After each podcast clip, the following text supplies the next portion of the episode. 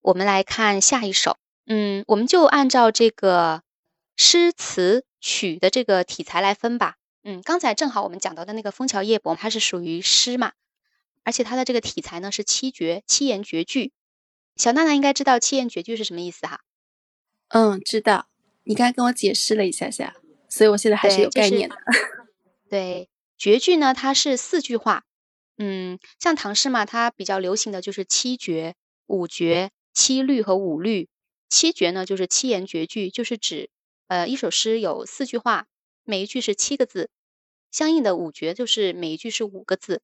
律诗它是八句话。五律就是每句是五个字，七律就是每句是七个字。刚才我们讲了第一首七言绝句是《枫桥夜泊》，那现在我们来讲第二首，也是七言绝句，是杜牧的《秋夕》。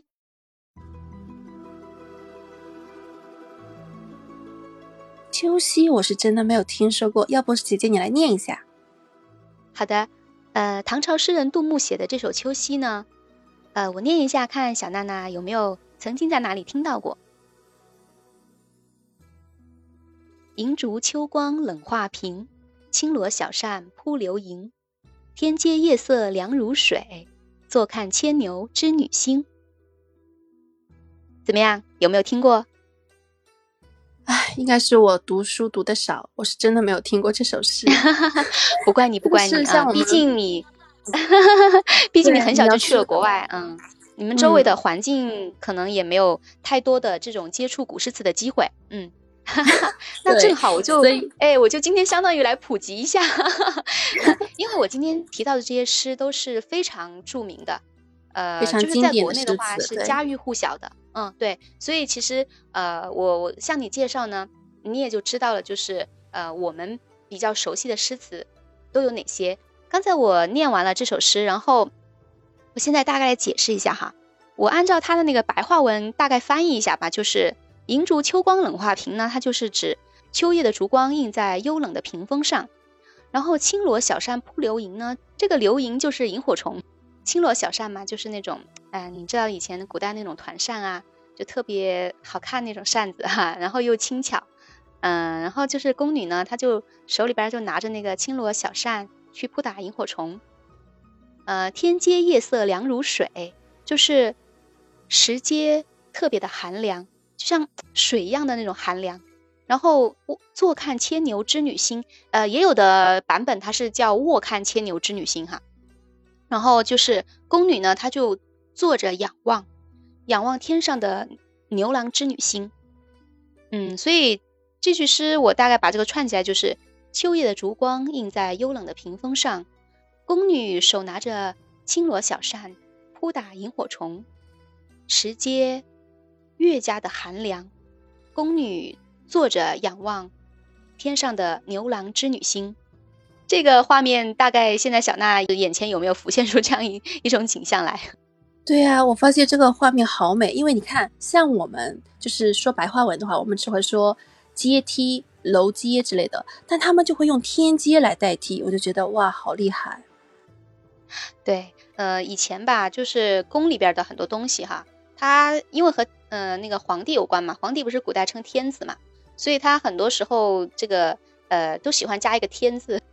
天阶夜色凉如水，她是在宫里边，嗯，像这个宫女呢，她虽然生活在宫殿里边，但是她并不是宫殿的主人，她是为这个宫殿的主人服务的。而且宫女她平时的生活呢，她是比较孤寂的，在这个秋天的晚上呢。宫女她也没有什么事情哈，她就坐着看看那个天上的牛郎织女星。我们中国古代不是有个传说吗？就是那个牛郎与织女，就是隔着银河的那个神话，对吧？我小时候也经常跟着姐姐们，就那个时候不懂什么星座，我就坐在那个躺在那个草坪上，看着满天的星星，然后他们就会给我讲各种各样的神话故事。嗯，牵牛织女星呢，就是我们古代的凄美的爱情故事嘛。牛郎织女，就是宫女，她坐在宫殿的台阶上，仰望天上的牛郎织女星。其实呢，她是有心事的，因为，呃，妙龄女子吧，其实她都是有那种对爱情的向往的，呃，但是因为她是宫女，她在宫里边是基本上没有这样的机会的，所以呢，她就看着天上的牛郎织女星呢，也想到了自己，所以其实它也是一首闺怨诗。闺怨诗呢，其实在呃古代呃文人描写当中，它也是一个很大的一个类别，就是有很多诗词它都是描写闺怨的。然后这首诗的闺怨比较特别，它是讲的是宫里的呃宫女，就是他们的环境吧，就是比起呃普通人家的闺房里的小姐来说，她又要更呃更为艰难一些吧。所以其实这种闺怨吧，我觉得是真的是一种很深的很深的一种一种愁绪，感觉是很无奈，没有什么办法的那种孤单的心事吧。啊，所以读来其实是挺令人动容的。没错，我觉得晴雨姐姐说的特别好，就像你看，她一开始写着说，在秋夜里头拿着小罗扇扑打萤火虫，偌大的皇宫里面就只有他一人的那种感觉，就孤独感伴随着他，然后坐在那个台阶上面，冰冷台阶上面，静静的看着天上的星星，因为无人可以诉说他的寂寞。对，所以他都无聊到。自己拿着扇子去扑打萤火虫了，所以你看，可见他是有多么的孤单和寂寞。嗯，而且他看着牛郎织女心，想着自己，越看越愁，越想越愁。我我们都挺挺为他感到感到伤感的吧。好的，这就是这首《秋夕》。秋夕，唐，杜牧。银烛秋光，冷画屏。轻罗小扇扑流萤，天阶夜色凉如水。坐看牵牛织女星。